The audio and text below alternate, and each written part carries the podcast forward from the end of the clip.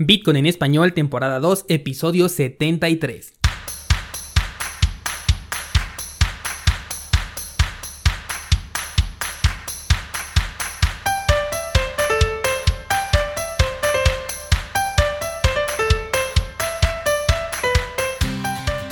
Bienvenido, esto es Bitcoin en español, el podcast en donde hablamos de criptomonedas, tecnología, cadenas de bloques y, por supuesto, de Bitcoin. Yo soy Daniel Vargas, fundador de cursosbitcoin.com, plataforma donde encuentras más de 10 horas de contenido, en donde si eres nuevo en este criptomundo te voy a ayudar a entender desde cómo funciona el sistema económico en el que vivimos hasta de qué manera Bitcoin lo soluciona. Y si tú ya utilizas Bitcoin, te voy a mostrar cómo sacarle el mayor provecho, ya sea en tu negocio, como forma de pago, como flujo de efectivo, etcétera, de muchas formas diferentes. Esta semana vamos a hablar del por qué Bitcoin nunca podrá reemplazar a una moneda auténtica. ¿Estás en Bitcoin en español? Comenzamos. Lunes 20 de enero del 2020. Vaya tensión en la que nos ha metido Bitcoin. Esta semana hemos podido ver cómo la moneda ha llegado a tocar ese punto de resistencia del que les estaba hablando hace poco, incluso también en el resumen semanal de YouTube les informé sobre esta situación, que es la media móvil de 200 periodos en un marco temporal de un día. Al momento en el que grabé este episodio, el precio de la moneda todavía no ha superado este punto de resistencia, pero tampoco se ha decantado, por lo que todavía sigue en pie mi análisis personal, que de ninguna manera es una recomendación de inversión, en la que para mí este todavía no es el movimiento alcista que estamos esperando antes del halving. Para mí este movimiento lo sigo esperando todavía más cerca de finales de febrero o incluso principios de marzo, una vez que el precio vuelva a buscar los niveles de 6 mil dólares, coincidiendo esto con la media móvil de 200 periodos, pero ahora en un marco temporal de una semana. Este análisis puede no cumplirse si es que Bitcoin sobrepasa la zona de los 9200. Entonces sí, creo que podríamos ver un impulso interesante, pero que aún así no lo consideraría como el impulso esperado que va a superar ese máximo histórico de los 19 mil dólares. Pero bueno, esta semana me pareció importante hablar un poco sobre el precio debido a este punto decisivo en el que nos encontramos, por lo que yo creo que esta semana puede ser bastante interesante con respecto al precio de Bitcoin. Bien, pues pasemos al tema y como anuncié en el título, ¿por qué Bitcoin nunca podrá suplantar a una moneda auténtica? Debo de aclarar que el título del episodio me lo he tomado de un audio que encontré navegando por internet, el cual data del 2015 y que no me gustó en absoluto.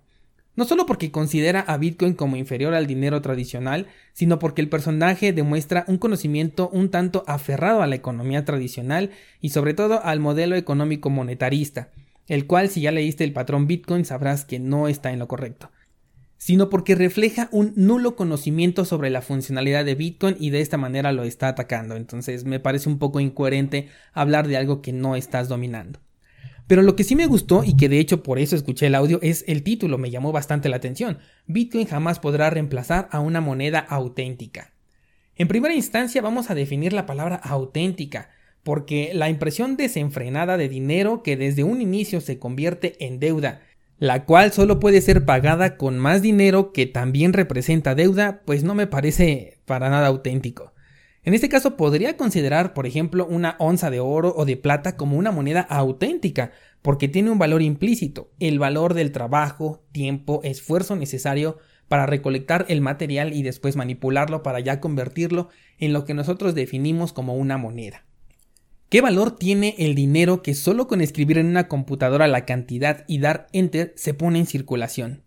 Ni siquiera el del consumo eléctrico, porque se pueden poner en circulación millones de dólares en tan solo dos minutos o incluso tal vez hasta menos.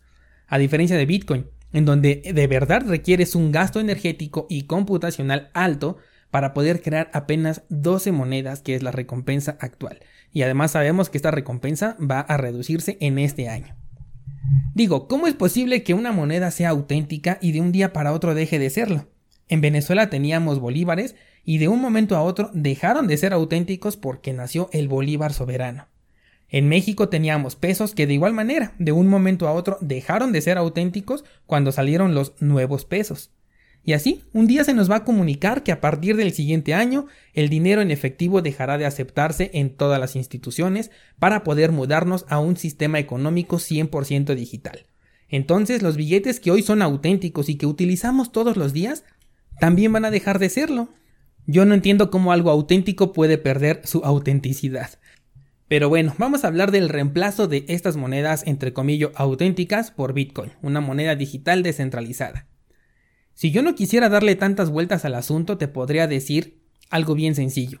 Hoy puedes adquirir tu membresía de cursosbitcoin.com a través de PayPal pagando 10 dólares, de los cuales yo solamente estaría recibiendo como 8 y medio más o menos por cuestiones de comisiones. Y eso si es que no estás en un país donde hay un cepo cambiario. Porque si esto es así, pues tu moneda auténtica no puede salir del país en el que te encuentras. O bien tienes la posibilidad de pagar tu membresía con Bitcoin en agradecimiento porque a mí no me van a cobrar esta comisión como si lo hace PayPal. Yo te voy a regalar un mes de membresía totalmente gratis. ¿Y qué crees que acaba de pasar aquí?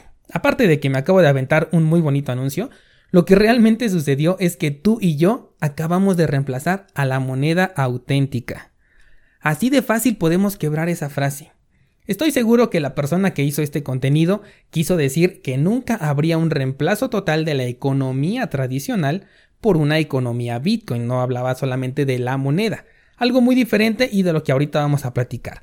Pero en términos estrictos de la estructura de la frase, cada vez que realizas una transferencia de Bitcoin o que cambias algún producto o servicio por criptomonedas, estás reemplazando a tu moneda nacional. Estás fuera del sistema. Has hecho una transacción que no inmiscuye a ninguna entidad bancaria, ningún procesador de pagos y que incluso en términos de hacer bien las transacciones, nadie más tuvo que enterarse más que tú y la persona con la que hiciste esa transacción. ¿Qué es lo que nos dice esto último que acabo de mencionar? Que con la tecnología actual los bancos son completamente obsoletos. No los necesitamos, ni para crear una moneda, ni para ponerla en distribución, mucho menos para utilizarla. Bitcoin no pone en dificultades a una moneda. Bitcoin lo que hace es poner en dificultades al sistema económico entero, a los bancos, a los gobiernos que tienen poder económico ilimitado gracias a este sistema inflacionario que puede compararse con un verdadero esquema Ponzi. Pero ¿por qué nunca va a reemplazar la economía Bitcoin a la economía fiduciaria? Muy fácil, porque el sistema económico tradicional es una imposición. Vayas al país que vayas, te vas a ver obligado hasta cierto punto a utilizar la moneda que se impuso en ese país. Claro, que ahora tenemos Bitcoin. Ahora es tu decisión si la aceptas en tu negocio y en muchos casos puede traerte incluso beneficios, en la cápsula de la semana pasada te hablaba de países que ya eliminaron el cobro de impuestos a los pagos con criptomonedas. Entonces, ahora sí, llegas tú desde cualquier parte del mundo pagando con tus bitcoins y entonces te mantuviste fuera del sistema y además reemplazaste a la moneda auténtica.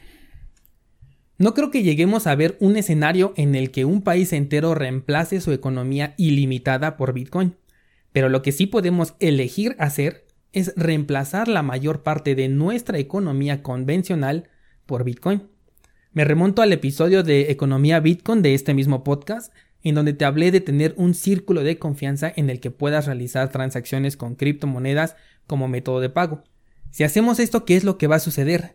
Que en lugar de utilizar ocasionalmente tus criptomonedas como métodos de pago y utilizarlos solamente como un medio especulativo, Vamos a utilizar ocasionalmente y solo para gastos más centralizados la obsoleta y nada respaldada economía basada en deuda que algunos definen como moneda auténtica. Vaya tema, la verdad. Te quiero pedir un favor, sobre todo si me escuchas en iVoox. Hazlo en cualquier plataforma, pero esta semana me metí a iVoox y escribí la palabra Bitcoin. Lo único que me salió en la primera página son programas de noticias locales que ocasionalmente llegan a hablar de esta criptomoneda, entonces me sugiere esos programas. Y ya sabes, hablan como siempre de quién es el que lo inventó, qué es lo que lo respalda, qué es Bitcoin, el mismo monólogo que vas a escuchar en medios convencionales cada vez que hablen de esta criptomoneda. Es por eso que quiero que me ayudes a llevar este conocimiento a muchas más personas para que nos sea más fácil construir esta economía Bitcoin de la que estábamos hablando. Así que eh, regálame un like si el contenido de este podcast te gusta y de ser posible regálame un comentario para que eso nos ayude a rankear esta comunidad de personas descentralizadas que ya estamos creando y las personas que quieran saber sobre Bitcoin encuentran información diferente y de utilidad a la que puedes encontrar en los medios tradicionales.